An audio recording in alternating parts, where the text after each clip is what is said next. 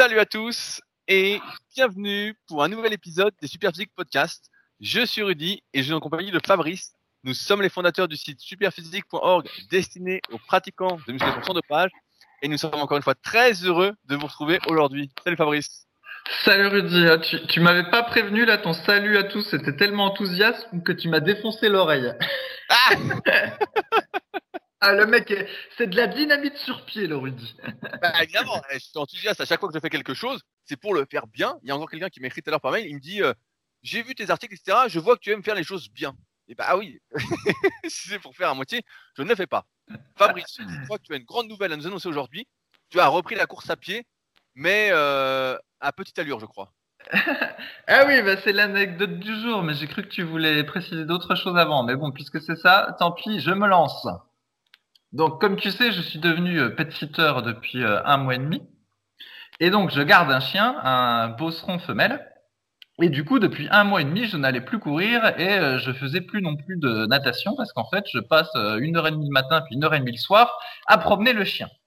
Et pour pas perdre trop de conditions physiques, je me suis même mis à mettre mon petit gilet lesté pour promener le chien.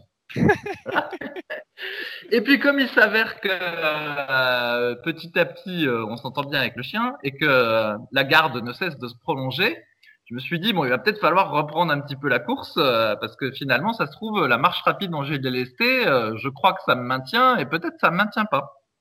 Et donc du coup je décide d'aller courir avec le, je décide d'aller courir avec le toutou. Et donc, je fais le parcours que je faisais pendant le, le confinement où je suis sûr qu'il y a personne. Voilà, c'est dans les bois, je suis tranquille, je peux lâcher, je peux lâcher la bête et, et tout ça. Et donc, on commence euh, à courir. Et la bête était, euh, voilà, 2-3 mètres devant moi, toujours en avance, toujours enthousiaste et à tourner la tête de temps en temps pour vérifier que j'étais bien là. ça, c'était, ça, Le Fabrice se fait promener. ça, c'était les, les 25 premières minutes, on va dire. Alors, c'était un jour de canicule, mais c'était le matin. Donc, il, allez, il faisait, il faisait 20, 25 peut-être. Et donc, ça, c'était les 25 premières minutes. Et au bout de 30 minutes, par contre, là, la bête, tout d'un coup, elle était plus devant. Sa langue ne cessait de s'allonger et euh, elle courait à côté de moi, tu vois. Et je sentais qu'elle commençait à avoir chaud. Et au bout de 35 minutes, eh ben, figure-toi que la bête, cette fois-ci, elle était derrière moi. Elle avait une langue, euh, genre, qui touchait le sol, j'exagère. Et euh, ben, en fait, je me dis, oula, il y a quelque chose qui va pas. Et donc, je m'arrête. Et je m'arrête et le, le chien, tout de suite, il se couche par terre pour essayer de se refroidir. Et il haletait, il haletait, il n'arrivait pas à retrouver sa respiration. Je me dis, oh là là La bête la bête me fait un coup de chaleur. Et donc, bref, du coup, j'ai interrompu la course à pied et puis on est revenu, euh, on est revenu chez moi à, à petits pas. Ensuite, j'ai dû euh, mettre euh, la bête sous une douche froide, euh, lui mettre une serviette euh, mouillée froide pour qu'elle récupère tout ça. Et en fait, elle était proche du coup de chaleur. Et je, je me dis, mais bon sang, c'est bizarre. Parce que euh, bah, d'habitude, quand je lance des, des trucs, elle va les chercher, bah, tu sais, comme n'importe quel chien. Tu lui lances euh, un truc au loin, ça te fait un sprint. Elle revient, tu peux lui lancer euh, 50 fois de suite, 50 fois de suite, elle te fait le sprint, puis elle revient, puis tout va bien. Et donc, je pensais qu'en endurance, il n'y avait pas de problème non plus. Naïf que j'étais. Et donc, je me renseigne un peu sur Internet et il s'avère qu'en fait, euh, bah, les chiens, euh, surtout les gros, comme c'est un bosseron, eh ben, ils sont très mauvais en endurance. Parce que, eh ouais, ils sont pas bons en endurance parce qu'en fait, ils transpirent euh, pas. Apparemment, ça, ils transpirent des coussinets. Et donc, du coup, ils savent pas bien réguler leur chaleur. Et donc, en endurance, ils sont pas bons. Et il y a des épreuves euh, avec des chiens, donc je sais plus comment ça s'appelait, canicross ou agilicross ou que sais-je. Et puis, il y avait aussi des, comment dire, des sportifs de haut niveau, voilà, qui courent de temps en temps avec leurs chiens. Et ça disait, euh, voilà, dès que la course dépasse 7 ou 8 kilomètres, euh, bah, sauf si c'est un husky ou une race particulière, et ben faut pas courir avec son chien, spécialement s'il fait un petit peu chaud, parce qu'en fait la bête euh, elle suit pas. Donc voilà, le chien ne peut même pas servir de partenaire d'endurance. Tu vois Rudy? Bah, donc finalement, faut que tu cours des 3-4 km et puis voilà quoi. C'est ça. C'est ça. En fait, du coup, le chien me pousse dans mes retranchements parce que moi qui préfère courir euh, plus longtemps et pépère, on va dire, euh, et ben là il faut courir plus vite parce que lui ça, lui ça lui convient mieux de courir plus vite que de courir longtemps. Bah, sinon, sinon, tu fais du fractionné avec lui, tu fais des allers-retours. Ouais, c'est ça. Tu fais un sprint, tu lances le bout de bois, après tu cours pour attraper le bout de bois comme lui. C'est ça, faut que tu fasses la course au bout de bois euh, avec lui. Voilà, en fait, le chien, il est bon pour faire du fractionné, mais pas pour faire de l'endurance pépère. Bah, j'aurais faire du bien, vu que tu veux jamais faire de fractionné. Ouais, mais c'est vrai, c'est vrai. Mais bon. Et alors, c'est assez drôle, et je termine là-dessus, parce que les gens n'ont rien à foutre des chiens. Donc, euh, il y, a, il y a aussi des, des grandes dunes à côté de chez moi. Alors, pour ceux qui connaissent, qui connaissent la dune du Pilat, c'est euh, une des plus hautes dunes euh, d'Europe de sable. Et donc, vers chez moi, c'est pas la dune du Pilat, mais ça y ressemble en plus petit. Et donc, quand j'avais le Husky, lui, il te montait euh, des demi-dunes du Pilat, on va dire. En une ou deux secondes, paf, il était déjà en haut. Et alors là, avec le bosseron, j'ai essayé de faire un peu un entraînement où euh, on monte ensemble, on redescend, on monte ensemble, on redescend. Et en fait, tuer le chien, dénoncez-le. et en fait, au bout de deux fois, le chien, il veut plus monter. parce que ça l'amuse pas de monter les dunes.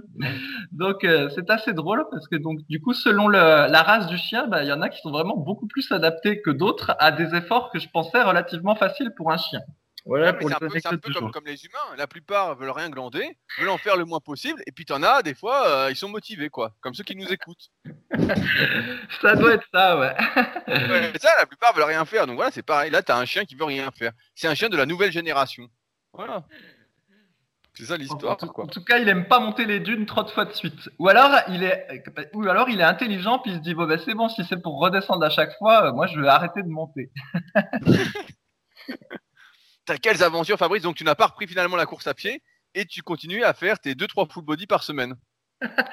Ouais, bah, je continue le, je continue le full body. Bon, ça m'amuse pour le moment.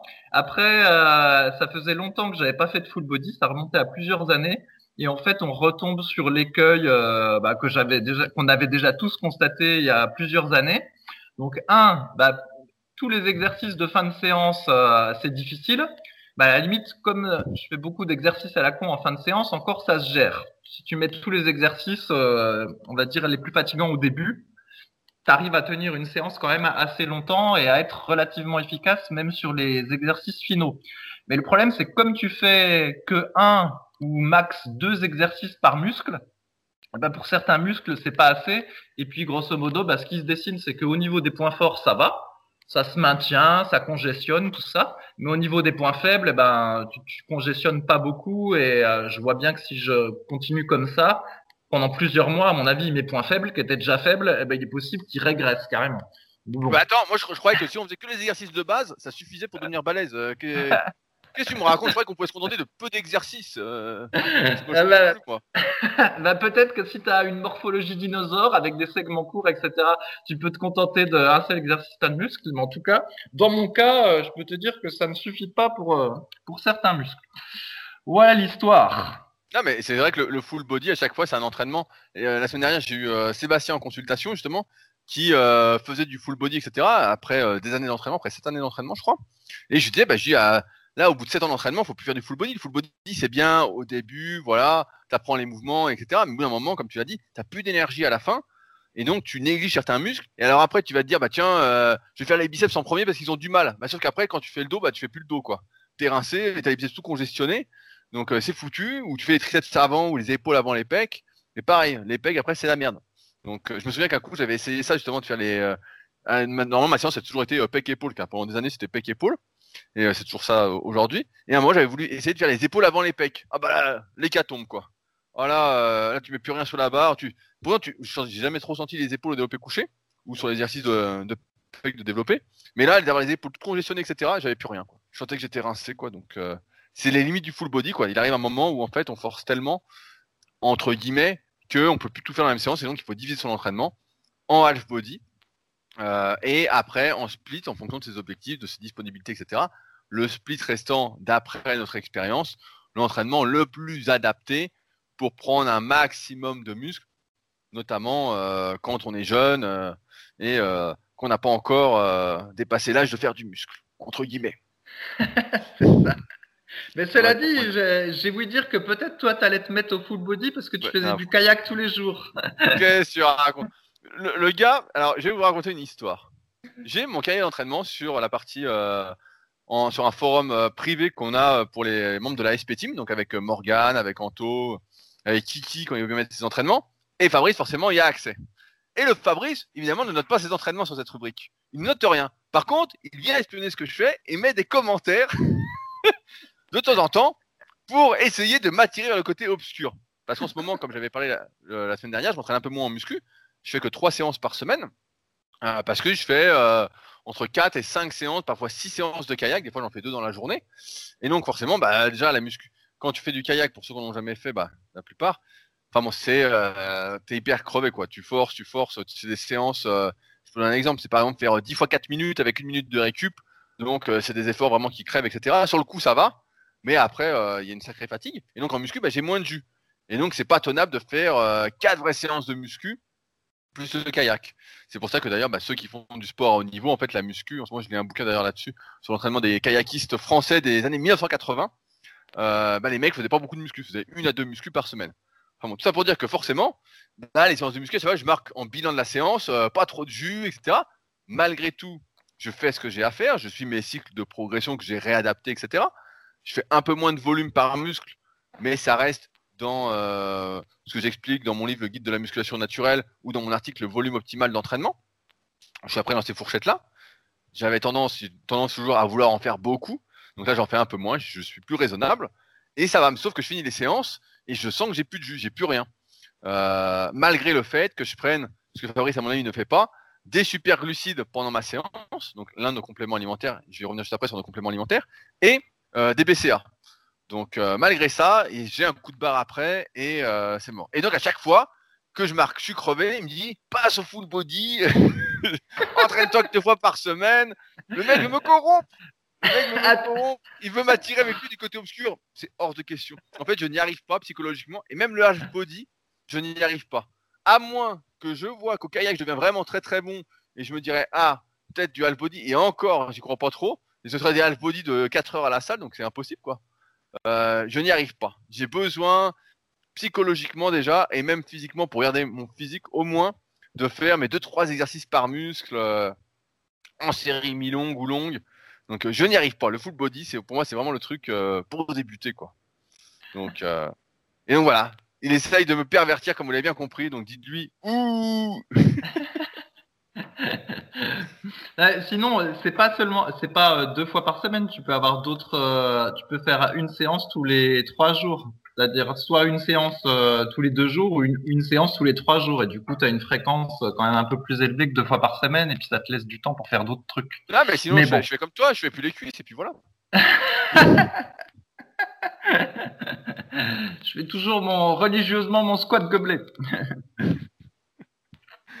Alors, euh, pour ceux qui nous découvrent aujourd'hui, après cette euh, petite introduction, on est, comme je l'ai rappelé au tout début, les fondateurs du site superphysique.org, à partir duquel en fait on a développé tout un écosystème, euh, dont notamment notre marque de compléments alimentaires, Superphysique Nutrition, avec des compléments destinés à améliorer la santé, que vous pouvez retrouver sur superphysique.org/slash nutrition. D'ailleurs, on n'en avait pas parlé, mais la boutique était fermée pour deux semaines car Loïc, alias Street, était en vacances et donc elle réouvre au moment où vous écoutez ce podcast la boutique est réouverte. Et j'en profite pour dire, en ayant travaillé sur euh, pas mal de fiches produits euh, la semaine dernière, suite à la demande de Fabrice qui ne voulait pas les écrire, eh ben, je peux dire qu'on a des compléments qui sont quand même hautement qualitatifs. Et j'aimerais revenir justement sur les oméga 3 Calanus, euh, que je savais de très haute qualité, avec un indice Totox très faible, une forte résistance à l'oxydation, etc. Et je m'étais pas trop penché sur les effets de l'astaxanthine, donc qui est présent dans l'huile de Calanus et donc dans nos gélules Calanus. Et euh, actuellement, étant beaucoup dehors, j'ai pu lire d'après certaines études, en refaisant la fiche, que j'ai refait mes recherches, que ça pouvait protéger des rayons néfastes du soleil. Et donc j'ai décidé de reprendre des oméga 3 Calanus. donc j'en reprends. Donc, tu as redécouvert qu'en fait, les produits qu'on vendait sur la boutique sous la marque Super Physique Nutrition, ils étaient pas mal. Parce que non, non, avec le, Calanus. parce que normalement, moi, je prenais des Super Oméga 3, donc ils sont déjà euh, le top du top. C'est ce que nos concurrents, entre guillemets, vendent également. Mais, là, ils vendent plus cher. Ils les vendent, plus cher. Ils vendent plus cher, mais bon, c'est euh, les mêmes. Et là, Calanus, c'est un cran au-dessus. Et c'est vraiment euh, le top du top, la Rolls, quoi. Vraiment la Rolls. Et donc, j'ai repris ça religieusement. Et donc, je vais bientôt tomber en rupture, et donc je vais devoir recommander. Et comme la boutique réouvre demain, je suis sauvé. sinon, sinon, également, nous avons le site du Club Super Physique. Et il y a quelqu'un d'ailleurs qui m'a demandé cette semaine si, à chaque fois que je te disais que tu allais participer, tu allais vraiment participer au club super physique. Je pense qu'on peut rompre le suspense, tu ne participeras pas. ah, c'est possible, là, Rudy, en effet, que je ne participe pas. Et d'a- d'ailleurs, euh, je fais un petit point rapide sur le club super physique, je voulais pas en parler tout de suite, mais j'avais dit que fin août, euh, donc d'ici euh, deux semaines, je dirai à peu près ce qu'on fait pour le club super physique. Et actuellement, avec le Covid, ça m'a l'air compliqué euh, de relancer quelque chose pour le club super physique, de relancer des compétitions, sachant que les rassemblements, c'est la merde, on sait pas trop comment le Covid va évoluer. Ça me paraît difficile. En attendant, clubsuperphysique.org, vous pouvez toujours passer vos niveaux sur le site, etc. On a également, avec Superphysique, euh, développé une application, SP Training. Il y a d'ailleurs une grosse, grosse mise à jour qui va arriver. Je vous tease un petit peu comme ça, mais vous n'allez pas être déçus. Franchement, euh, c'est du propre. Euh, J'en parlerai quand ce sera en ligne. Euh, on a également nos sites respectifs. Musculation, musculation avec Alter pour Fabrice. C'est musculation-alter.fr sur lequel vous pouvez retrouver notamment son livre Musculation avec Alter. Et j'ai ouvert une page pour lire son 101e commentaire. Et d'ailleurs, on va y répondre euh, juste après. Je vais le lire après. Je vais finir notre introduction. Et j'ai également mon site rudicoya.com sur lequel je propose du coaching à distance depuis 2006, euh, des livres et formations, et dont notamment mon nouveau livre qui est actuellement en précommande, le guide de la prise de masse au naturel, euh, qui est euh, pour l'instant un succès. Je ne sais pas comment c'est, un best-seller quand on vend son livre soi-même, si ça change des standards habituels. Bon, ça change des standards habituels. En tout cas, je suis très très content de la confiance que vous m'accordez parce que là, je vois les enveloppes. Je suis en train de faire les enveloppes en ce moment. Et donc, les précommandes courent jusqu'au 30 août. Ou 30, c'est- il, y a, il y a le 31 août Je sais plus. Oui. Il, y a- il doit y avoir, il doit y avoir le 31 août. Je me perds, voilà. Ça fait longtemps que je ne sais plus quel jour on est. Au 31 août, les précommandes continuent. Et ceux qui commanderont avant le 31 août auront des goodies surprises euh, avec le livre quand je le posterai d'ici le 15 septembre. Alors, je voulais lire le commentaire numéro 101 du livre de Fabrice sur Amazon qui dit, c'est de Christian, qui dit superbe ouvrage qui contient l'essentiel pour se muscler efficacement. Seule critique, pourquoi avoir inséré des photos de bodybuilders complètement dopés? C'est moche. En tout cas, c'est ce que ma femme pense quand elle a vu le livre. Et ça pourrait inciter à se doper ceux qui voudraient ressembler à un culard. Tapez sur internet race culard de bovin et vous comprendrez, car tous les goûts sont dans la nature. Fabrice, qu'as-tu à dire pour ta défense? Ouais, bah c'est vrai que j'ai hésité à mettre des photos de, de culturistes euh, professionnels euh, dans le livre. Euh, effectivement, parce que ça collait pas trop avec la, la cible du livre. Et puis parce que effectivement ils sont dopés. Mais en même temps, c'était quand même un hommage que je voulais faire aux culturistes des années 70 ou euh, voire 90 parce qu'ils avaient eu un effet motivant euh, sur moi. Et puis en plus, bah, je trouve que euh, on voit quand même assez bien leurs muscles. Donc c'est quand même mieux quand je présente par exemple, je sais pas, la musculature du dos, d'avoir euh, le dos de Dorian Yates et puis euh, bah, des petites flèches qui indiquent où sont les muscles, que si j'avais mis mon propre dos, et je pense qu'on n'aurait pas aussi bien vu qu'avec le dos de Dorian Yates. Modeste quand même. Oh là là. Donc c'est pour ça que j'ai mis Dorian. Après, ça, ça m'amuse assez la remarque à chaque fois, c'est quand on met des, quand on, il y a des photos de culturistes professionnels ou des, des types assez musclés, c'est toujours oui, euh, ma copine ou ma femme trouve ça moche. Et euh, alors je vais pas faire dans le sexisme, mais alors je vais vous dire un truc, il faut jamais écouter ce que racontent les filles sur ce sujet, hein, parce que J'en ai encore jamais vu se plaindre que son mec était trop musclé. Hein. Mais bon, ça permet de se rassurer, de, de se dire, de se le dire quoi. Conseil séduction de Fabrice. Est-ce que tu en as, t'as un autre conseil séduction à nous donner ou pas? Non mais est-ce que toi, Rudy, il y a déjà une fille qui t'a abordé dans la rue puis qui a dit ah merde, t'as trop de pecs ou t'as, t'as trop d'abdos. Ça t'est déjà arrivé? Non. T'es à, Ah la ouais. plage et, et on te dit ah t'as, t'as trop de pecs, c'est pas beau. C'est drôle, ce matin, j'ai écouté un podcast justement qui avait rien à voir, un podcast de MMA. Et euh, dedans, il y avait un type euh, qui, qui euh, parlait, qui donne des conseils séduction, des conneries comme ça. Donc rien à voir avec le MMA, donc j'étais un peu déçu, mais bon, c'était drôle. Et le type disait que justement, depuis qu'il était musclé, il avait plus de succès avec les femmes. Alors que c'est vrai, comme tu dis, il y en a beaucoup à chaque fois qui, disent, qui veulent dire que quand le type est musclé ou quoi, c'est moins bien, nanana. D'ailleurs, il y avait, il y avait cet article, à chaque fois, on en parle de, euh, des types qui avaient du beat qui était soi-disant plus rassurant. Oui, oui, mais ça, ça j'en avais déjà parlé. Mais bon, alors je te redis, et on, ne veut pas trop diverger non plus. Pourquoi toi tu as plus de succès avec ton petit bébé En fait, à chaque fois, il y, a il y a plusieurs choses sur cette histoire qui est un long débat parmi la classe masculine. Déjà, euh, pour ceux qui se souviennent, quand on est adolescent, des fois, on comprend pas pourquoi euh, le con gentil, il a pas de copine, alors que le loupard euh, sur la moto, il a une copine. Et on se dit, mais je comprends pas. les filles disent qu'elles veulent un mec gentil, mais en attendant, elles sortent pas avec le mec gentil, elles sortent avec le mec loupard. Et tu te dis, je ne comprends pas. Et donc, en fait, ce qui se passe, c'est qu'il faut distinguer, d'après l'étude que j'avais lue, deux cas. Il y a le cas où euh, la, jante féminine euh, cherche à faire un enfant ou a déjà un enfant, et là, elle est en recherche d'un père. Et puis, il y a le cas où la jante féminine est plus jeune et elle est en recherche euh, d'autre chose. Et donc, apparemment, d'après l'étude, je dis bien entre guillemets avec tous les trucs, tous les guillemets possibles, parce que de nos jours, on n'a pas le droit de dire grand chose, sinon on évite dans la mauvaise case. Euh, je me suis perdu. Et donc c'est pour, ça que... pour ça que le type qui a un petit peu de ventre, tout ça, entre guillemets, dans la case père de famille, ça va à peu près. Mais si euh, c'est pas dans la case père de famille, il faut quand même mieux avoir des abdos. Voilà, c'est ça l'histoire. Bah, tu vois, j'ai envie de dire que si tu veux pas une grosse, oh, faut que tu sois en forme. Sinon, euh, tes possibilités se réduisent. Voilà. voilà, on va dire ça comme ça. Ah, c'est la vérité. c'est pas tout à fait ce que j'ai formulé. Moi, j'aurais plutôt, dans ce cas-là, je dirais plutôt, si tu as envie que ta compagne ne soit pas grosse, eh ben, au moins, toi, exige de toi-même ce que tu exiges des autres. Donc, euh, voilà. Tu dois être nickel si tu veux que tu aies une femme nickel, et puis l'affaire est réglée comme ça. C'est exactement ce que j'ai dit. Euh, il est marrant, lui. si t'es pourri, t'auras quelqu'un de pourri, quoi. Voilà, c'est ça la réalité, quoi. En tout cas, d'ailleurs, il y a un super, un super livre sur le sujet, Fabrice, je sais pas si tu l'as lu, qui s'appelle Pourquoi les femmes des riches sont belles. Est-ce que tu l'as déjà lu? Non, non, je l'ai pas lu, mais j'ai pas trop besoin de lire un livre pour savoir pourquoi, mais. C'est à cause des caractères sexuels dits secondaires, qui sont 1. la voiture, 2. le compte en non mais sur les, juste reviens sur les muscles parce que c'est quand même un podcast de muscu. Pour ceux qui ont lu la biographie de Arnold Schwarzenegger, bon la sienne, celle qu'il a écrite, donc euh, il a tendance un peu à, à, à, à, dire du bien de lui plutôt que du mal. Hein.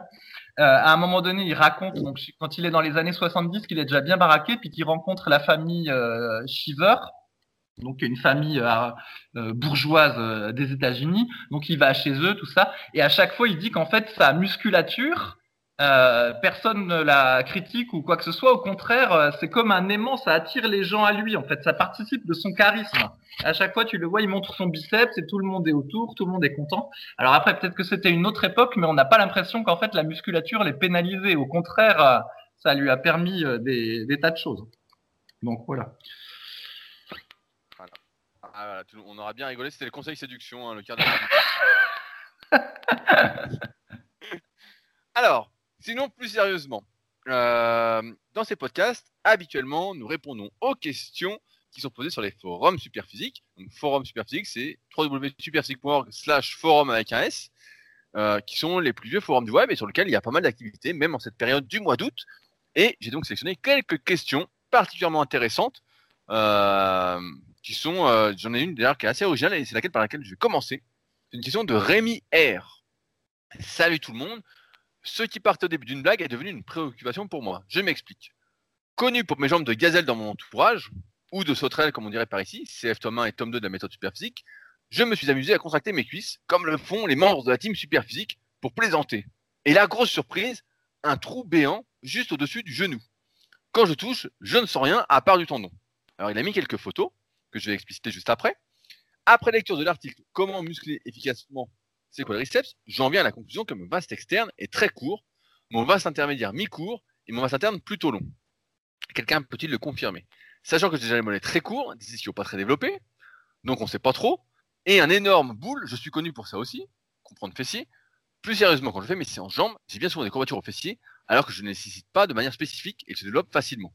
Voici mon programme actuel. Axe squat, presse à cuisse, leg curl assis, extension au à lombaire, mollet à la presse à cuisse bien conscient que mes cuisses ne sont pas très développées aux yeux des pratiquants confirmés, j'aimerais quand même avoir votre avis. Première question, est-ce que ça vous choque ou est-ce que c'est normal? Deuxième question, quels conseils pourriez-vous me donner afin que je puisse optimiser le développement de mes cuisses? Et a-t-il quelque chose à faire tout simplement Toute autre remarque est là, bienvenue, bonne journée à tous. Et donc les photos montrent effectivement que notre ami Rémi a le vaste externe très très très court pour avoir l'habitude d'analyser, euh, de faire des analyses morpho-anatomiques, de proposer le service sur mon site. En ce moment, euh, j'en fais pas mal en plus. Eh ben, j'ai jamais vu un vaste externe aussi court. Euh, et donc, je vais laisser la parole à Fabrice. Que peut faire notre ami Rémi R pour avoir des grosses cuisses, puisqu'a priori, en plus, c'est une sauterelle et qui prend tout dans les fessiers. Est-ce qu'il va vraiment pouvoir avoir des quadriceps?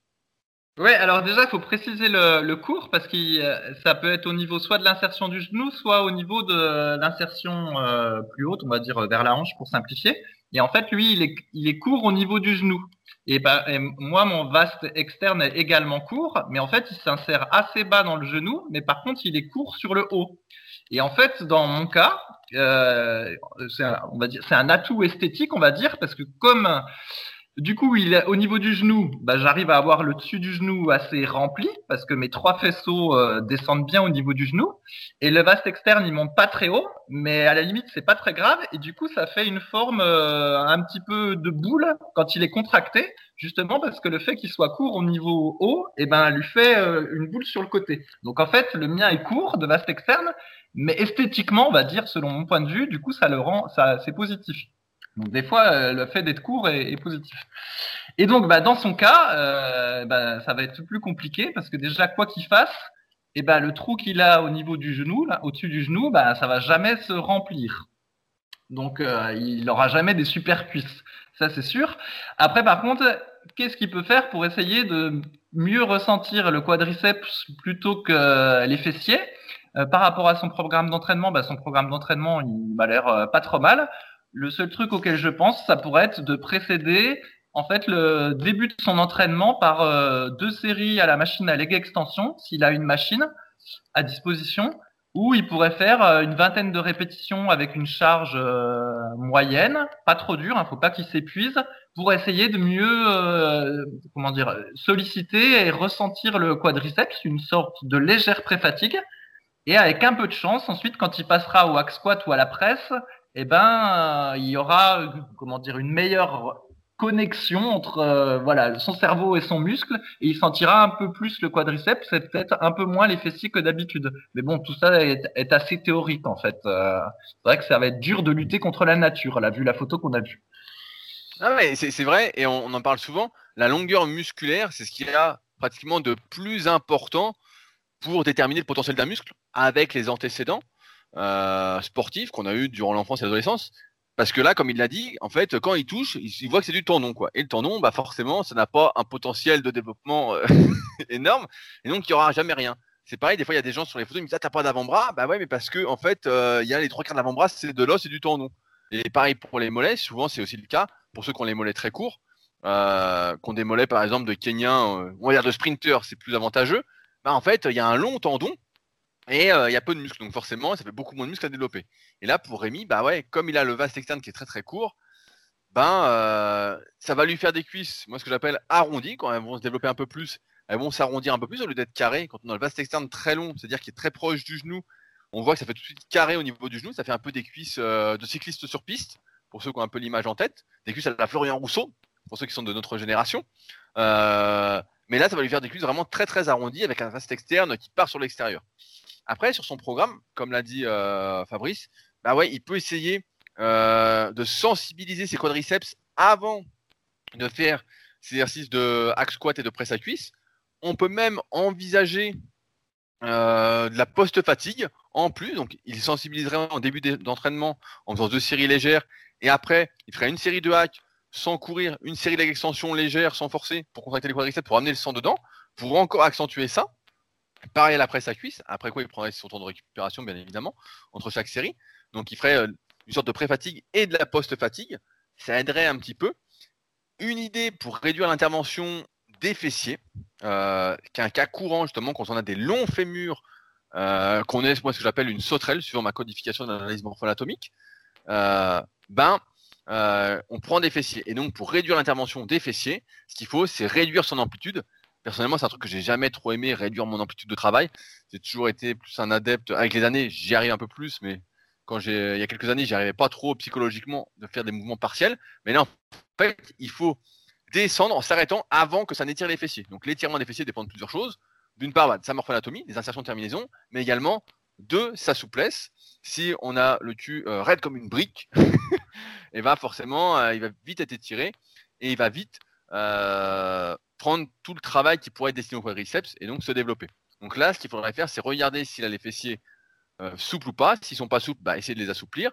Deuxièmement, réduire l'amplitude, c'est-à-dire bah, par exemple au hack squat, normalement il n'y a pas trop de risque de faire les fessiers parce que c'est vraiment, on penche pas du tout le bus. Mais là, après sa cuisse, on pourrait imaginer qu'il s'arrête avec les jambes à 90 degrés, les genoux à 90 degrés, qu'il mette les pieds assez bas sur le plateau pour justement éviter de trop étirer les fessiers. Euh, et ainsi, il arriverait à mieux solliciter ses quadriceps. Euh, mais sinon, effectivement, son programme est bien. Et euh, c'est là qu'on voit que bah, le, développement musculaire est assez injuste. Encore une fois, il y a des gens qui vont avoir tous les muscles longs. C'est rare, mais ce qu'on appelle un bodybuilder professionnel ou presque. Hein. Et il y en a qui vont avoir, on m'a demandé la semaine dernière si j'ai déjà vu quelqu'un avec tous les muscles courts. Et euh, pas tous courts, mais une majorité de muscles courts, j'en ai déjà vu.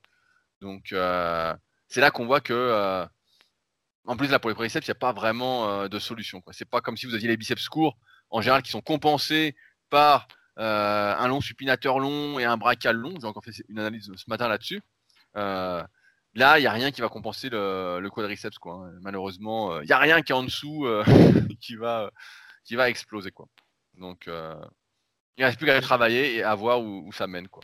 J'ai pas compris ton truc de post-fatigue. Tu fais à chaque série de la post-fatigue? Ouais, je, Donc après, chaque... après chaque série de hack squat, tu fais faire une série légère de leg extension, puis après chaque série de presse à cuisse, tu fais faire une série légère de leg extension. Voilà, pour, pour, vraiment sensibiliser, etc. Moi, c'est ce que j'appelle la post-fatigue modifiée, parce que dans le sens strict du terme, la post-fatigue, c'est euh, limite, tu prends pas de repos entre les deux, et c'est d'ailleurs comme ça que les machines Nautilus, là, euh, Carter Jones euh, avait euh, construit entre guillemets, était fait pour enchaîner les deux sans temps de repos. Mais là, mon idée, c'est tu fais ta série de hacks, tu marches jusqu'au leg, tu fais une série de legs sans forcer à fond, en t'appliquant sur la contraction, etc. pour la sensibilisation, la localisation. Tu prends ta récup et tu recommences. Ainsi, euh, t'as pas cet effet cardio, du moins il est minimisé. T'as pas l'effet fatigue parce que si ton quadriceps est complètement crevé, bah, après, vu sa morphologie, sa morphanatomie, bah, il va encore tout reprendre dans les fessiers. C'est les muscles les plus forts qui vont prendre l'ascendant. Et donc là, faut pas forcer, faut juste. Euh, c'est des techniques qui marchent entre guillemets, pas mal déjà pour améliorer les sensations, pour mieux localiser, et qui peuvent se faire donc sur tous les muscles. Moi, je vais souvent faire euh, pour les pecs, pour les mecs qui ont du mal enchaîner du développé décliné avec des écartés euh, au vis-à-vis ou avec élastique pour ceux qui n'ont pas de vis-à-vis. Mais euh, ça peut être une stratégie à essayer si vraiment, bah là, comme Rémi, on n'a vraiment pas de chance pour les quadriceps. En même temps, on a envie de lui dire ne fais plus de pause. Heureusement qu'on ne se balade jamais en faisant des pauses. en tout cas, à sa salle, euh, je sais pas s'il va être content parce qu'avec la séance que tu suggères, là, il va monopoliser le post leg extension euh, pendant 30 euh, minutes. ah ouais, mais, bon, bah, c'est aussi ça le problème des salles, c'est que souvent, quand il y a vraiment. Là, je sais pas comment ça se passe avec le Covid. Nous, Super on est tranquille parce qu'on n'est pas beaucoup. Mais c'est vrai que a, on, a essayé, on a eu un type il y a très très longtemps quand j'avais le premier Super Physique Gym avant qu'on déménage, qui lui faisait tout en Super 7 ou en Tri 7 le mec, putain, il monopolisait tout le matos, quoi. Les mecs, le soir, devenaient fous, quoi. Ils disaient, putain, le mec prend tout à la fois. En plus, il y a des réglages un peu euh, pour lui, quoi. Donc, euh, c'était inutilisable pendant ses pauses. Donc, euh, il s'était dégoûté. Donc, ouais, ouais, bah, son, c'est comme ça. Toi, tu veux des cuisses, toi, tu veux pas des cuisses? Il marquera son nom sur le leg. Hein. Il, mettra, il viendra à la salle avec trois serviettes. c'est la technique. Il faut laisser sa serviette sur le truc. Alors, il y a une autre question assez intéressante qui est de Biscornu qui dit euh, Bonjour à tous, je vais normalement à Grenoble pour ma rentrée en école. Je cherche des salles et je tombe sur une salle équipée en extrême par deux laviers. Extrêmement bien équipée, avec un bel squat notamment. Ce sont des choses que je souhaite absolument avoir dans ma future salle où je vais aller à cause de mes problèmes de dos. Cependant, si j'inclus le bel squat dans mon programme ainsi que quelques machines, lorsque je rentrerai lors des vacances, je ne pourrai plus les pratiquer. Cela ne pose pas de problème lors de petites vacances, CF et Super Podcast, mais le problème est pour les grandes vacances je ne pourrais pas pratiquer ces exercices pendant deux mois. Or, il est indispensable pour essayer de penser sur le long terme, plusieurs années. Voilà donc ma question. Est-il préférable de faire des exercices que l'on peut faire dans n'importe quelle salle tout au long de l'année sans discontinuité dans, la durée ou bien effectuer des exercices comme le bel squat pendant dix mois pour ensuite devoir les arrêter pendant deux mois à cause d'une impossibilité de le pratiquer? Je ne sais pas si j'ai été bien clair dans mon questionnement. mais j'espère d'avance que vous saisirez l'idée de mon questionnement. Fabrice, alors est-ce qu'il fait son bel squat pendant 10 mois ou est-ce qu'il fait du gobelet squat toute l'année euh, et il n'a pas de cuisse comme toi? Non, mais en fait, bah, son questionnement, je le comprends très bien. Et moi, je l'avais déjà eu aussi, mais bon, c'était c'était un peu un peu différent. C'était, je voyageais de mois en mois, et donc je changeais de salle tous les mois. Et effectivement, à chaque fois, tout est différent. Les machines étaient différentes, et même les les machines de tirage euh, vertical ou de tirage horizontal, c'est pas tout à fait les mêmes euh, de salle en salle. En fait, les, les charges correspondent pas ou les poignées correspondent pas. Des fois, elles sont plus ou moins larges, et même si les différences euh, paraissent subtiles, eh ben au final c'est pas tout à fait pareil.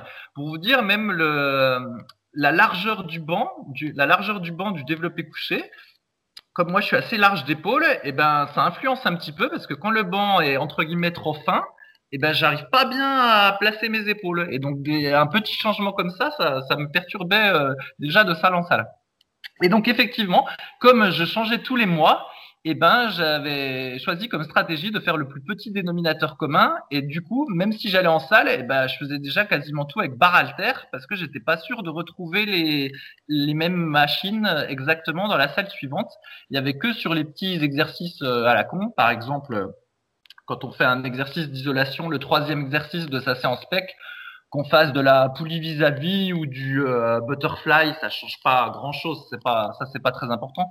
C'est surtout les deux premiers exercices qu'il faut euh, qui soient relativement constants de séance en séance pour garder les repères. Les petits exercices de congestion, c'est moins important.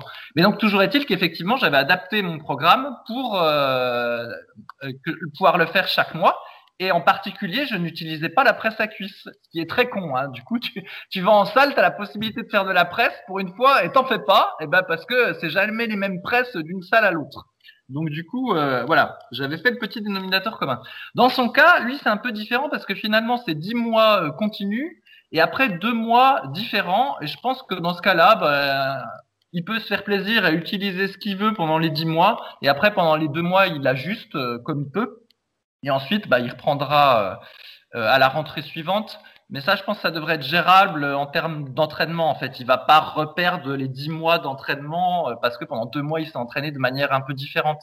C'est pas la même situation que j'avais. Donc, je pense que lui, c'est c'est pas très gênant en fait. Ça se gère. Oui, mais non, mais moi, c'est ce que je lui ai répondu sur le forum. Si il reste dix mois dans la même salle, bah, autant ne pas se priver de faire des machines qui sont a priori bien pour lui plutôt que euh, de faire des exercices qu'il peut faire partout. En ce moment, j'ai un élève qui voyage beaucoup. Je ne sais pas si vous écoutez, c'est Alex, que j'ai depuis quelques semaines. Et euh, chaque semaine ou presque, il change de pays pour, euh, pour le boulot. Donc là, il était en Italie la semaine dernière. Là, il est en Allemagne. La semaine prochaine, il sera en Grèce, etc. Et bah, comme, comment on fait? Bah, On essaye de choisir des exercices, comme tu l'as dit, qui sont faisables dans chaque salle. Donc, par exemple, pour le dos, bah, on va essayer de faire des tractions à la poulie haute. Et parfois, bah, c'est pas la même marque, donc on essaye d'adapter le poids en conséquence que ce soit la même difficulté. Donc c'est beaucoup plus difficile de progresser, mais c'est comme ça. Pareil, on va faire du rowing à un bras. Par contre, si un coup il y a du bel squat, ben, on va pas en faire parce que effectivement, comme il change chaque semaine, ça va pas être reproductible. Là, dans le cas de Biscornu, bah oui, comme il peut le faire pendant 10 mois, bah autant pas se priver. Surtout que pendant 2 mois, il pourra sans doute faire d'autres exercices pour les cuisses et le muscle qu'il aura pris grâce au bel squat, si ça lui convient, etc., qu'il est à l'aise dessus, bah ça va se répercuter sur, euh, je sais pas, la presse à cuisse ou euh, du hack squat ou du squat avant s'il en fait aussi. Donc il n'y a pas de raison. Mais c'est vrai que c'est une question qui était euh, assez euh, intéressante parce que euh, ça contraste un peu avec ce qu'on voit habituellement. Mais ouais, il faut pas se priver. Moi, je me souviens qu'on allait, quand j'allais dans les pays étrangers, notamment j'allais au Gold Gym, aux US, qu'on allait à Philadelphie, etc., avec Raph Lapoirie. En fait, on n'hésitait pas à faire. bon, on restait pas longtemps, on restait deux trois semaines, hein, mais à faire les machines qui nous faisaient envie, quoi. On se faisait pas chier, etc. Après, c'était le plaisir du moment de se dire, allez, on est comme les pros, on s'entraîne sur les super machines, etc ça cassait entre guillemets les cycles de progression, mais la motivation qu'on avait au retour était tellement importante que euh, oui, il fallait relancer quelques trucs, mais c'était pas bien important. Après, c'est comme un peu l'alimentation quand on dit voilà, faut être strict, faut pas faire d'écart, etc. Là, l'idée, euh, c'est que si pendant, euh, là c'est un peu extrême, mais si vous faites tout bien pendant 50 semaines, c'est pas deux semaines qui vont changer grand chose. Normalement, à moins que vous soyez malade, vous perdiez beaucoup de poids, etc. Mais tu vois, vous avez deux semaines sur 50 semaines, c'est pas grand chose. La diète, c'est un peu pareil. Si vous faites, je sais pas, 4 repas par jour, 28 par semaine, et qu'il y en a un qui est un peu moins bien, bon, bah, c'est pas très grave, ça va pas se voir, ça va passer un peu inaperçu. Et là, euh, bah voilà, là, si on parle sur long terme, sur plusieurs années, c'est pas deux mois sur euh, des années qui vont changer grand chose. Surtout en plus, s'il continue à s'entraîner, etc., il va pas vraiment perdre. Et surtout, il y a des exercices en fait qu'il va faire dans cette salle qu'il pourra refaire ailleurs. Donc, euh, encore une fois, quand on parle de long terme, c'est de faire bien les choses de manière globale en faisant des compromis parce que sinon, il faut qu'il déménage complètement.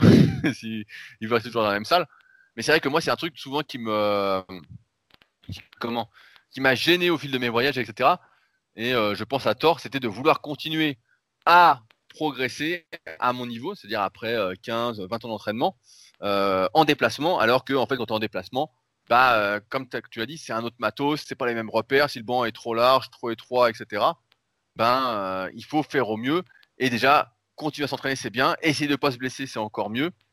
Et quand tu reviens, bah voilà, tu te réentraînes.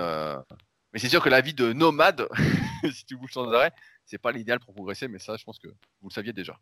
Ouais, c'est pas une bonne vie pour la muscu. La muscu, en fait, ça aime bien les vies très routinières. Et c'est pour ça que dans ma première salle de muscu, euh, c'était la salle d'une société d'un constructeur de voitures. Et donc, il y avait beaucoup bah, d'ouvriers spécialisés qui, y allaient. Et en fait, ils étaient pas mal. En fait, ils avaient un bon physique. Euh, euh, parce qu'il y a déjà beaucoup de poids libres et en fait parce qu'ils étaient extrêmement réguliers. Comme en fait tout leur boulot est hyper régulier, ils allaient à la salle de manière régulièrement en sortant du boulot et bah, petit à petit en fait ils se construisaient un physique. Et en plus, bah, comme ils n'avaient pas trop d'argent, bah, ils partaient pas trop en vacances et donc au final, euh, bah, ils s'entraînaient de manière euh, très consistante et bah, voilà, bah, ils, progressaient. Sinon, euh, je voulais dire aussi, euh, il y a cette histoire que quand on change de salle euh, régulièrement, où effectivement on peut réfléchir sur le choix des exercices, mais il y a aussi les exercices qui sont toujours pris quand on s'entraîne. Et c'est vrai que c'est vrai que le développé couché barre, tout le monde veut en faire. Et du coup, il y a la queue, puis des fois, faut attendre, c'est chiant. et donc, bah, des fois, c'est vrai qu'on peut avoir envie d'adapter son programme, puis dire, bah, volontairement, je vais pas développer couché bar et je fais par exemple du développé couché avec alter, même si ça me plairait plus du faire du bar, mais euh, parce que j'en ai trop marre de devoir attendre le banc et puis comme ça, bah, je suis sûr de pouvoir le faire chaque fois que je vais à la salle et de pas pouvoir ôter un quart d'heure. Ça peut, des fois, on est obligé d'adapter euh, comme ça, quoi. Surtout lundi. Voilà, si vous commencez lundi avec le développé couché bar, euh, là vous êtes mal. bah, sauf si vous êtes au Super Physique Gym, donc la salle Super Physique à côté d'Annecy, là il n'y a pas de souci. Parce que tu as plusieurs bancs. Tu as plusieurs bancs à développer couché, c'est ça On a plusieurs bancs et puis on tourne entre nous parce qu'il y a une bonne ambiance et que tout le monde se connaît. Presque. Ah, ah, ah. Mais, euh, euh? Il y a des. C'est fou les subtilités qu'il y a parce que même au niveau des haltères, en fait, les, les haltères d'une salle à l'autre, c'est pas les mêmes marques et ils sont plus ou moins larges au niveau de la poignée, tu vois, de la prise. Des fois, il y en a qui sont franchement larges. Hein, euh, on a du mal à les tirer quand on fait des exercices de tirage, comme le rowing à un bras avec halter. Quand la barre d'halter est large, ben c'est plus dur que quand elle est plus fine en fait. Il y a ce cas-là. Et puis des fois, il y en a qui sont plus ou moins longs et plus ou moins euh, épais. Et donc, c'est pour ça que quand tu fais du développé couché avec alter, eh ben, tu as des haltères où tu vas être fort et des haltères où tu vas être faible, parce qu'il y en a où tu as une amplitude qui est plus grande. Et si jamais tu bases ton amplitude sur le fait, par exemple, que les haltères touchent la poitrine, eh ben, si des fois tu changes d'halter puis qu'ils n'ont pas le même gabarit, eh ben, du coup, ça va pas. C'est pour ça qu'en général, si on peut, faut avoir une bonne habitude, faut plutôt baser son amplitude euh, comment dire, par rapport à son, son bras et son coude plutôt que l'alter si on en change régulièrement. Non, mais ça, ça c'est un truc que j'avais remarqué aussi sur le développé euh, alter pour les épaules, parce que souvent, sur, donc sur le club Superphysique, c'est des tableaux où on passe des niveaux, et donc il y a le développé avec alter pour les épaules. Et je me disais, putain, mais le niveau est vachement haut, c'est moi qui ai fait les niveaux, mais, euh... mais putain, il est vachement haut. Et il y a pas mal de mecs qui passaient le niveau. Et les mecs, quand ils venaient au Superphysique Gym, notamment pour les tournois, etc., ils disaient, putain, mais c'est beaucoup plus dur ici, parce que nos haltères sont, euh, un peu plus petits, sont moins épais, et donc il y a plus d'amplitude. Et c'est vrai que quand tu as des gros haltères, bah ouais, tu descends moins, donc forcément, euh, ta amplitude est un peu plus facile. Mais euh, ouais, après, tout dépend, bah, tu l'as dit, mais tout dépend des objectifs de chacun. Si votre but c'est de progresser à fond, etc., bah, c'est sûr que c'est mieux d'avoir des repères, de pas bouger. Euh, mais bon, après, ça, c'est des trucs, normalement, quand tu es étudiant, ça se fait bien. Après, quand tu es dans la vie active aussi. Mais si tu es euh, quelqu'un qui aime voyager, etc., bah, c'est beaucoup plus difficile. Ou quelqu'un qui bosse à fond, etc., bah, c'est plus difficile aussi d'être concentré à fond sur la progression. Mais bon, après, c'est des choix qui se font. Euh... Là, j'avais fini le bouquin justement de Tim Grover, de l'entraîneur de Michael Jordan et de Kobe Bryant, qui dit euh, si tu veux exceller dans un domaine, faut être prêt à tout sacrifier autour. Donc euh, voilà. à vous de décider. À vous de décider.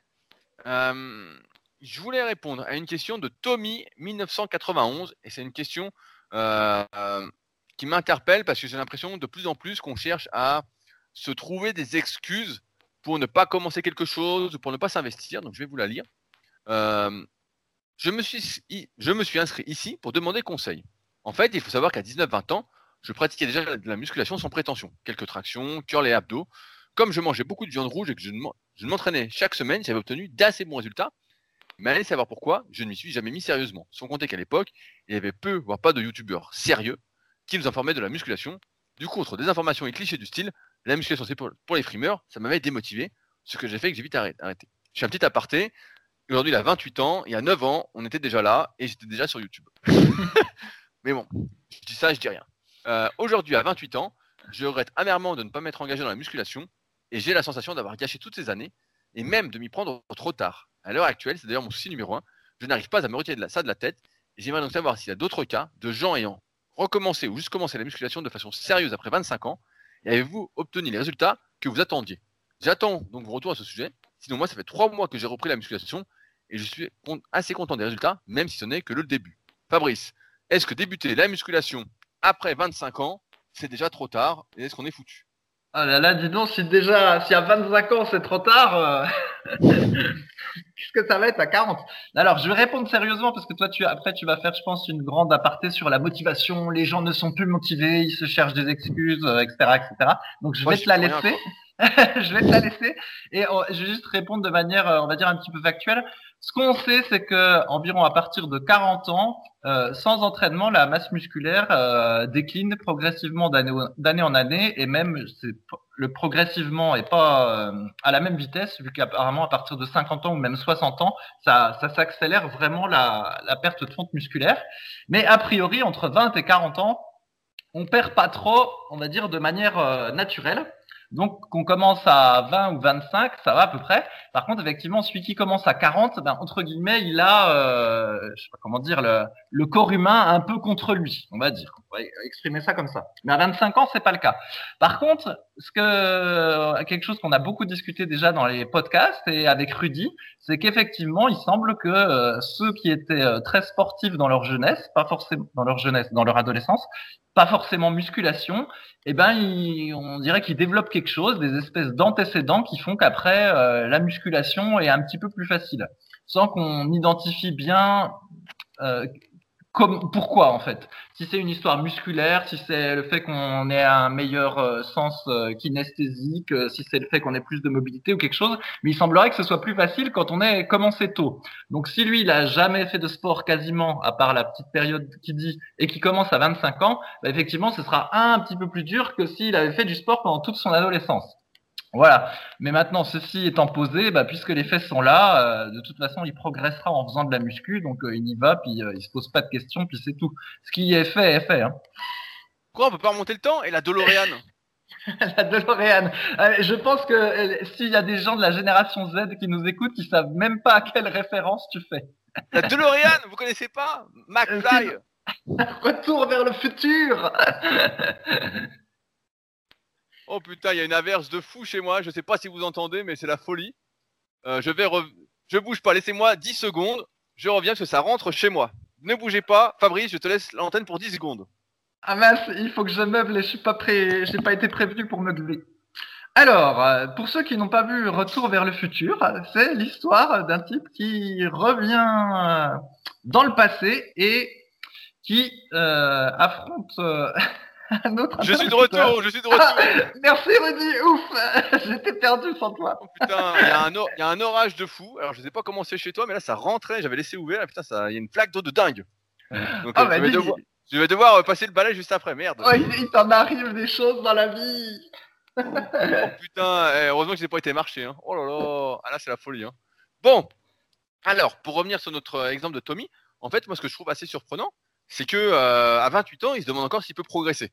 C'est sûr que si l'objectif c'est d'être euh, champion olympique, de faire euh, Monsieur Olympia, d'être le meilleur des meilleurs, bah effectivement c'est trop tard. C'est sûr que bah, c'est foutu. Maintenant, pour la plupart des gens, d'une part, il n'est jamais trop tard, et d'autre part, c'est rare à 28 ans ou à 30 ans ou à 40 ans d'avoir l'ambition de vouloir devenir le meilleur des meilleurs. Ce qu'on veut la plupart, c'est perdre du gras, être un peu plus sec, être un peu plus sportif, euh, être un peu plus fort, voilà, euh, prendre quelques kilos de muscle, etc. Personne a l'ambition d'être champion des champions. Et en ce sens, c'est pour ça qu'il n'est jamais trop tard. À la question quel résultat on va obtenir, bah ça, comme tu l'as dit, ça dépend des antécédents sportifs, ça dépend de ce qu'on a fait avant, ça dépend de sa génétique, ça dépend euh, de plein de paramètres, dont notamment l'analyse morpho-anatomique dont on parle régulièrement. Mais oui, effectivement, euh, il faut s'entraîner et on verra bien où ça mène. Ce qu'il faut savoir aussi, c'est qu'il y a très peu de personnes qui tiennent avec la musculation. Je pense que le plus gros frein au programme en musculation, c'est pas comment? C'est pas l'âge auquel on démarre, c'est plutôt les sacrifices, comme j'en parlais juste avant, qu'on est prêt à faire. Quels sacrifices on est prêt à faire pour continuer à progresser au fil des années? Parce qu'au fil des années, là, il dit qu'il y a des résultats au bout de trois mois, donc c'est très court, mais on voit bien que voilà, passer 2, 3, 4, 5 ans, etc., les progrès sont de plus en plus difficiles et il faut s'investir de plus en plus.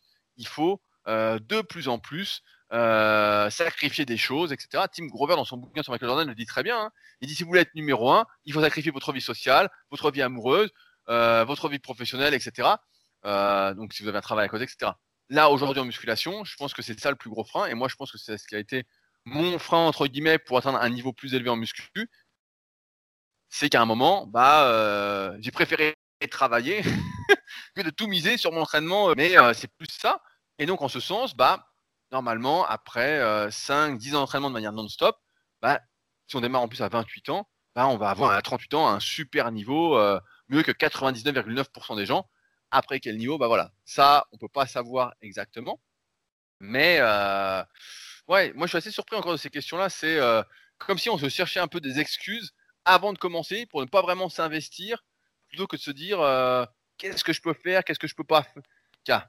En fait, pour moi, c'est il y a deux façons de voir les choses. C'est soit tu vois, j'en parlais dans mon leadercast de cette semaine, c'est soit tu vois les problèmes, euh, ou soit tu trouves des solutions. Et moi, je suis plutôt dans cette optique de trouver toujours des solutions plutôt que de voir les problèmes. Et là, pour moi, il y y a zéro problème. Et si tu commences un peu tard, un peu tard, 28 ans, c'est pas très tard. Moi, j'en ai plein qui m'écrivent qui commencent à 40 ans, 45 ans, etc. Euh, et qui ont des résultats. Après, voilà, ils seront pas euh, Monsieur Olympia, mais bon, qui veut être Monsieur Olympia? Parce qu'a priori, d'après euh, la femme de Christophe qui a laissé un commentaire sur ton livre, c'est moche. Comme ça. Euh,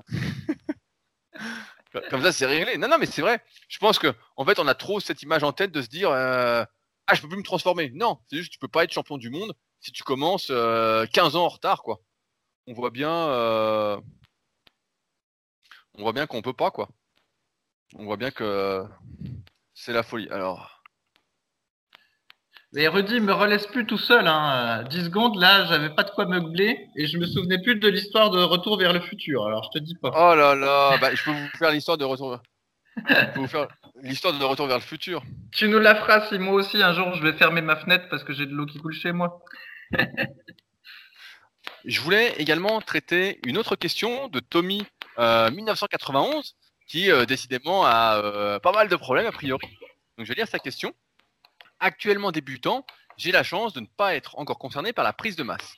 Actuellement, je prends donc du muscle tout en étant en déficit calorique pour perdre du poids, ce qui semble assez bien fonctionner pour l'instant.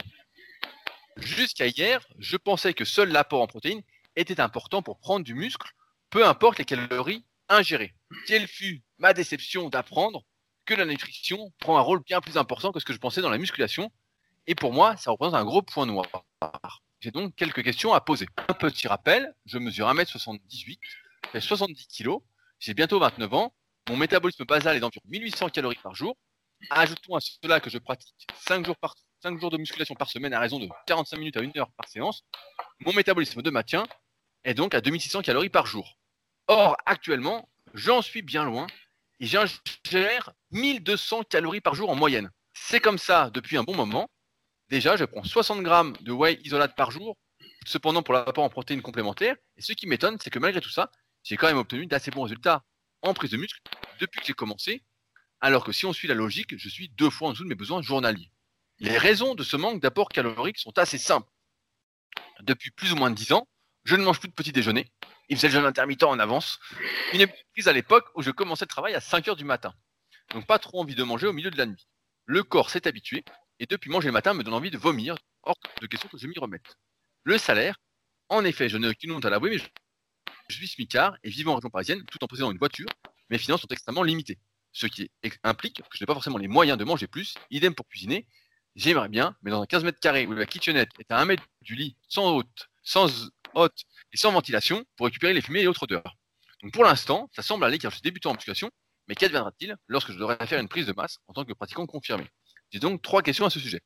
Si je reste sur un apport calorique inférieur à mes besoins journaliers théoriques, vais-je subir une atropie de mes muscles, même en mangeant des protéines par exemple? Si j'ai bien compris, si mon apport calorique reste au niveau de mon maintien, dans mon cas 2100 calories, je ne pourrais plus évoluer en termes de prise de masse musculaire. Enfin, pour finir, je dois faire comme, comme tout le monde et donc manger 5 repas par jour pour atteindre 2800-3000 calories afin de faire une prise de masse Comment faire pour ne pas exploser le budget Car actuellement, il faut absolument éviter que je dépasse 8 euros par jour de budget alimentaire pour éviter d'être en le rouge en fin de mois. La musculation serait-elle donc un sport de riche M'aurait-on menti? Ça fait pas mal de questions et donc pas mal de problèmes. Fabrice, est-ce tu veux commencer par répondre? Ouais, bah après, je sais pas, je sais pas s'il est à 1200 kilocalories par jour, ça me semble franchement très très faible, mais bon. Allez, admettons euh, que ce soit le cas. Dans ce cas, je pense qu'effectivement, ça va pas durer bien longtemps parce qu'à un moment donné, bah, ça fera trop peu de calories. Il aura plus d'énergie pour ses séances, ses performances, euh, même de débutants, enfin de débutants qui aura progressé, vont avoir du mal à suivre euh, à la salle et puis il devrait régresser. Donc naturellement, son corps devrait réclamer de manger plus. Après, euh, effectivement, euh, l'apport l'apport protéique n'est pas le seul, euh, le seul qui compte en musculation. Il suffit pas, par exemple, de manger 2 grammes de protéines par kilo de poids de corps et de ne pas se préoccuper du reste pour progresser en muscu. Si on n'a pas un apport calorique suffisant, ben, on n'a pas assez d'énergie pour s'entraîner ou même on n'a pas assez d'énergie d'une manière générale et on va avoir du mal à, à prendre du muscle. Ça, c'est le deuxième point. Et puis après, sur cette histoire d'être riche ou pas, en fait, faire une prise de masse, comme il s'agit euh, d'ajouter juste, entre guillemets, des calories supplémentaires, en soi, ça coûte pas tellement plus cher. Il suffit de prendre euh, des calories, par exemple, des flocons d'avoine ou de manger un peu plus de pâtes ou un peu plus de riz ou que sais-je. Ce qui coûte plutôt cher, de mon point de vue, c'est de bien manger c'est-à-dire euh, bah, de manger des fruits et des légumes, de s'assurer qu'on a un bon apport euh, nutritif en oméga 3, patati patata, comme on en a déjà beaucoup parlé dans les podcasts. Et donc, comme c'est pas facile à faire, il faut souvent se supplémenter. Et euh, bah, c'est se supplémenter qui coûte un petit peu cher. Et puis si on choisit de pas se supplémenter, de toute façon, acheter des fruits et des légumes de qualité et puis euh, du poisson euh, de qualité, ça coûte cher aussi. Donc je dirais plutôt que c'est bien manger pour être en bonne santé qui coûte cher. Mais bien manger en prise, mais avoir suffisamment de calories pour la prise de masse, en soi, c'est pas très cher. Hein. Il suffit de manger des, des pâtes et des flocons d'avoine en plus dès lors qu'on a la ration protéique qui convient pour la musculation, et ça suffit en fait. Donc voilà comment je répondrai. Alors, j'ai sa diète sous les yeux. Alors, je te l'explique. Là, après entraînement, 60 grammes de whey isolate. Midi, riz au porc caramel. Soir, risotto de poulet. Soit 1234 calories dans la journée. Je me demande si c'est pas un troll quand même, mais pourquoi pas. Et je me dis, c'est quand même gros. Et donc, il y a, y a Pierre qui lui répond. Ce qui est sûr, c'est que si avec 1200 calories aujourd'hui, euh, il perd un peu de poids et il n'en perd pas de manière très très rapide, c'est que ses besoins sont sans doute pas à 2600 calories, donc qui sont à un peu moins et qu'il ne doit pas être très actif en dehors de l'entraînement. Euh, et pour moins de 8 euros par jour, donc je vais commencer par là, il y a Pierre, donc le développeur de l'application Esprit Training, qui a fait un calcul. Il lui a dit, si tu prends 7 œufs par jour, tu es à 1,40€. Tu prends riz, avoine bio, 400 grammes par jour, ça coûte 5 euros le kilo, tu es à 2,50€. Donc il faut y aller, à 400 grammes par jour, il peut déjà bien manger. Un shaker de protéines végétales bio, donc un de nos compléments, 1 euro par jour. De la viande deux fois par semaine, euh, ça lui fait 0,57 centimes par jour. Du macro, nous lui fait le calcul, donc il arrive à 5,5 euros en ayant de quoi manger 4 repas par jour. Euh, donc finalement, pour 8 euros par jour, comme tu l'as dit, si on n'est pas là en train de chipoter pour prendre, euh, si on mange du saumon, le saumon euh, bio euh, d'Irlande, sauvage, etc. on devrait pouvoir s'en sortir. Ensuite, effectivement, sans l'entraînement, euh, je, me je me permets de relativiser aussi. Comme il a dit sur l'autre topic, ça fait que trois mois qu'il s'entraîne. Euh, et donc, forcément, il est à un stade très, très, très débutant. Et donc, c'est normal qu'il progresse. Mais effectivement, au bout d'un moment, il va sentir qu'il manque d'énergie, qu'il n'est pas très en forme, etc. C'est pour ça que le jeûne intermittent, entre guillemets, avec le fait de sauter le petit déjeuner, ben, on est plutôt contre, déjà de base. Euh, parce que quand on doit manger suffisamment, bah, il faut faire plusieurs pas. D'autre part, j'avoue avoir du mal quand je viens de voir la diète, à voir euh, riz au caramel ou je sais pas quoi. Euh. ça doit coûter un bras ce truc-là. Ça doit coûter un bras. si son apport calorique reste à celui de maintien, qui n'est pas de 1600 calories, mais qui doit être autour de 1800-2000, bah en fait, tant que tant qu'il n'a pas encore atteint ce que j'appelle moi le niveau plateau, c'est-à-dire le niveau à partir duquel il va falloir commencer à se creuser la tête pour, progresser, euh, ben, il devrait progresser, prendre du muscle, etc., sans souci. Maintenant, pour finir, ben, effectivement, euh, c'est pas que ça coûte cher de beaucoup manger, ça coûte pas plus cher que de manger normalement, c'est que là, actuellement, il mange pas comme il faut, comme tu l'as dit. Euh, il mange pour s'empoisonner, pour j'exagère un petit peu, non mais il mange pour s'empoisonner. En fait, il mange des plats tout près, c'est du poison, hein, faut le dire. Je vais relire riz au porc caramel, risotto de poulet. Bon, euh, ça, c'est des plats tout préparés, c'est de la Alors, hein. Effectivement, parce qu'il nous a dit qu'il pouvait pas cuisiner chez lui, donc euh, c'est louche. Ça sent les plats préparés réchauffés au micro-ondes. Voilà, ça sent ça. Et comme l'a comme l'a dit Pierre, bah, il peut se faire des œufs euh, dans une poêle, c'est pas compliqué. Il peut acheter du poisson en boîte. Bon, ça c'est un peu cher, mais voilà, il y en a des pas chers. Il y a des grosses boîtes de thon comme on faisait à l'époque. Le riz c'est pas cher, l'avoine c'est pas cher.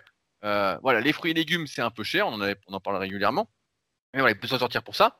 Mais ça me fait penser à son autre question. En fait, tous les moyens sont bons en fait pour se trouver des excuses euh, pour euh, ne pas s'investir dans sa progression. Et j'avais quelqu'un cette semaine qui m'avait demandé un peu la même chose. Il m'a dit oui, euh, moi je ne mange que trois repas par jour et j'aimerais ne pas plus m'investir que ça dans l'alimentation pour progresser.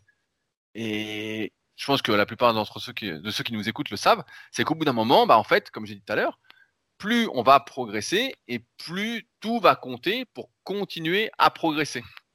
Euh, et si on n'est pas prêt à s'investir sur son alimentation, euh, et s'investir, c'est un bien grand mot, hein, c'est pas bien compliqué là. Pour moi, c'est rien de. Des fois, j'ai des gens qui m'écrivent qui sont véganes, qui doivent manger 3000 calories en mangeant suffisamment de protéines, etc. Là, c'est plus compliqué, mais ça se fait. Mais c'est plus contraignant. Là, euh, c'est pas très compliqué. Et donc, je suis un peu très surpris en fait des questions que se pose Tommy, parce que c'est des questions en fait que j'aurais pas cru que des gens se poseraient en fait pareil, il a une kitchenette, bah, il peut cuisiner. Hein, je sais pas, moi j'ai déjà fait. Euh, il était dans des trucs minuscules, etc. Euh, tu cuisines en fait. Hein. Je me souviens, ma mon premier régime, allez, pour vous donner un ordre d'idée, mon premier régime en 2006, j'étais en déplacement pendant un mois. Euh, et je me souviens, je mangeais que des boîtes de thon avec des crudités. Donc j'étais à zéro aussi, c'était une diète de la mort, hein, qu'il faut surtout pas faire comme ça. Mais voilà, pour sécher vite, j'avais fait ça. Et j'avais besoin de rien cuire en fait. Et ça me coûtait pas grand chose par jour en fait. Ça me coûtait presque rien. et j'avais pas l'excuse de pas cuisiner, etc. Et si j'avais voulu manger plus, bah, en fait, j'aurais acheté du pain. Euh, voilà, le pain, c'est pas bien cher. Hein, tu vas chez le boulanger, au pire, tu prends du pain blanc, voilà, c'est pas cher. La baguette. Euh, et donc, tu t'en sors, quoi. Mais euh, voilà, en fait, j'ai l'impression, encore une fois, que Tommy a toutes les excuses possibles et inimaginables pour justifier après. Mais encore une fois, quand ça fait que trois mois qu'on s'entraîne, c'est normal qu'on progresse à fond.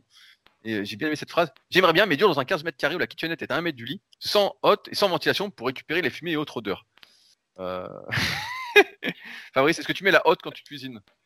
Non, ben euh, moi j'ai pas de hotte, mais bon, j'ai des gros volumes, donc ça ça s'applique pas. Par contre, ça me fait penser à une blague. C'est j'avais un, un collègue de boulot, lui de temps en temps sa femme s'absentait le week-end et puis bah sans sa femme il était perdu en fait, il pouvait pas se faire à bouffer ni rien et donc en fait pendant tout le week-end il mangeait des céréales de petit déjeuner avec du lait en fait. C'était tous ses repas comme ça, bah, il n'avait pas besoin de cuisiner et puis bah ça lui faisait un truc à peu près nutritif. Ça c'est les hommes qui sont perdus quand euh, leur femme est pas là. Et bah du coup ils mangent des céréales à tous les repas. C'est incroyable. En fait, c'est comme la question de tout à l'heure. Je suis toujours surpris, en fait. Euh... Que je voulais traiter ces questions-là. En fait, quand on veut, comme l'a montré Pierre avec son. Euh, donc, le topic sur le forum, pour ceux qui veulent aller le voir, c'est comment faire une prise de masse en limitant son budget. Et euh, en fait, bah voilà, pour moins de 8 euros par jour, on peut manger 3000 calories. Ce ne sera pas les mêmes, mais ça restera assez sain comparé à ce que euh, la majorité fait. Mais après, le reste. en fait, comme mon intermittent, voilà, c'est la mode, etc. Mais la vérité, c'est que lorsque tu sors de 10 heures de sommeil ou donc 10 heures de de 8 heures sans manger, voire plus, parce que tu manges pas juste avant de dormir normalement, bah en fait, c'est une période hyper propice pour assimiler euh, des nutriments, etc. C'est euh, c'est le moment où faut manger avec après l'entraînement, quoi. C'est euh, les moments primordiaux. Et quand il mange pas, bah forcément, c'est moins bien pour la prise de muscle, pour être en forme, etc. Quoi qu'en disent certains qui lisent pas bien les études scientifiques, mais c'est moins bien. Donc, faut surtout pas s'en priver. Et mais après, encore une fois, c'est une question d'objectifs. Quels sont les objectifs? Je vais être, je veux pas être médisant, mais je vais être devin. Je pense que Tommy ne va pas faire de la musculation bien longtemps. c'est fort possible. Sinon, pour ceux qui ont du mal en fait à manger le matin, une astuce, c'est de prendre un verre avec de l'eau citronnée euh, dès le saut du lit ça peut réveiller un peu euh, l'estomac et puis euh, vous aider à manger. Sinon, bah, faut prendre un shaker. Alors effectivement, je sais qu'il y en a qui vont dire quoi, encore un shaker? On en prend déjà en collation? Bah oui, mais bon, si vous avez pas envie de déjeuner le matin, puis qu'en même temps, bah, vous voulez pas entre guillemets gâcher un repas, bah vous prenez un shaker euh, les végétales, avoine, protéines, banane, et puis hop, ça c'est comment? Plus facile à prendre qu'un petit déjeuner si vous avez rien avalé le matin, puis hop, vous avez vos calories et basta. Non, mais, après, c'est une, question d'habitude en fait. C'est juste se dire, je au début, c'est sûr que si tu manges jamais, tu vas avoir du mal. C'est comme, c'est comme prendre une nouvelle habitude en fait. Euh, tu te forces, tu te forces, tu te forces, et puis au bout d'un moment, euh, t'as faim le matin. ça me paraît pas si compliqué quoi. Mais c'est vrai que il doit faire partie euh, de ceux qui sont pas motivés vraiment pour progresser quoi. Moi j'aime bien une phrase, mais je l'ai peut-être déjà dit dans un podcast. Je vais la dire en anglais, ça rend mieux en anglais euh, qu'en français. Oh là là, attention, il y, a un accent de folie qui arrive. Alors la phrase c'est Champions makes adjustment and not excuses. Donc euh, désolé pour l'anglais. En gros on pourrait traduire ça par euh, les champions euh, trouvent des solutions et ne cherchent pas d'excuses ou ne perdent pas de temps en excuses. Mais en français ça rend tout de suite moins bien. Oui, ça rend bien. Moi j'ai un bouquin aussi qui me rappelle à chaque fois qu'il faut faire un peu des efforts tous les jours. C'est Game Day is Every Day. Donc le match est tous les jours. Et euh, c'était un bouquin justement, je crois, de la firme euh, Exo, qui est euh, une firme américaine qui forme sur les mouvements fonctionnels. On va résumer ça comme ça. Et à chaque fois je me dis ça, je me dis, c'est le match, c'est tous les jours. Donc tous les jours, il faut faire des petits efforts, etc. Qui ne sont plus des efforts à terme, une fois que ce sont des habitudes. Ok, allez, j'en dis une autre pour savoir ah. qui est le, meilleur en anglais. Alors, elle est, elle est très simple. Elle est très simple. C'est une mantra que je me dis des fois euh, quand je m'entraîne. Alors la phrase va paraître prétentieuse, mais c'est exprès. Hein. Donc la phrase c'est I make the standard. The standard. Donc en gros c'est euh, comment on pourrait traduire ça je fais, je fais, je fais les règles quoi. C'est euh, ouais, c'est moi qui fais la référence en fait. Je, je définis la norme. Voilà, pour dire que c'est toi le meilleur en gros. voilà. Bah, ce qui est vrai dans un sens, c'est que chacun normalement doit faire sa propre référence quoi. Ouais. Voilà, on va dire ça comme ça, Faris, pour que tu sois moins hautain et que tu te fasses pas insulter dans les commentaires. Dites-nous en commentaire qui a le meilleur accent. le meilleur accent, putain, on est mauvais comme tout. Allez, sur ce, on va s'arrêter là pour aujourd'hui. Euh, je rappelle que si vous avez des questions, n'hésitez pas à utiliser les forums superphysiques, même pour des questions loufoques. J'ai choisi la dernière, j'avais pas bien lu en entier avant de la sélectionner, donc c'est pour ça qu'elle m'a surpris. Mais euh, si vous êtes motivé, vous avez des questions pour mieux progresser, bah, n'hésitez pas à utiliser les formes Superphysique, on vous répondra avec plaisir. Il y a beaucoup, beaucoup d'animations. Euh, si vous souhaitez nous encourager euh, à promouvoir la musculation sans dopage et les bonnes informations, n'hésitez pas à partager le podcast, à nous laisser des commentaires sur l'application podcast, notamment d'Apple, si vous êtes sur iPhone ou sur n'importe quelle application où vous êtes. On lit tous les commentaires et ça nous fait toujours très plaisir. Et sur ce, bah, on se retrouve la semaine prochaine. Et n'oubliez pas que si vous voulez aller plus loin, il y a nos livres. Donc, musculation avec Alter pour Fabrice et pour moi le guide de la musculation naturelle et bientôt le guide de la prise de masse au naturel. Sur ce, on se retrouve donc la semaine prochaine pour un nouvel épisode. Salut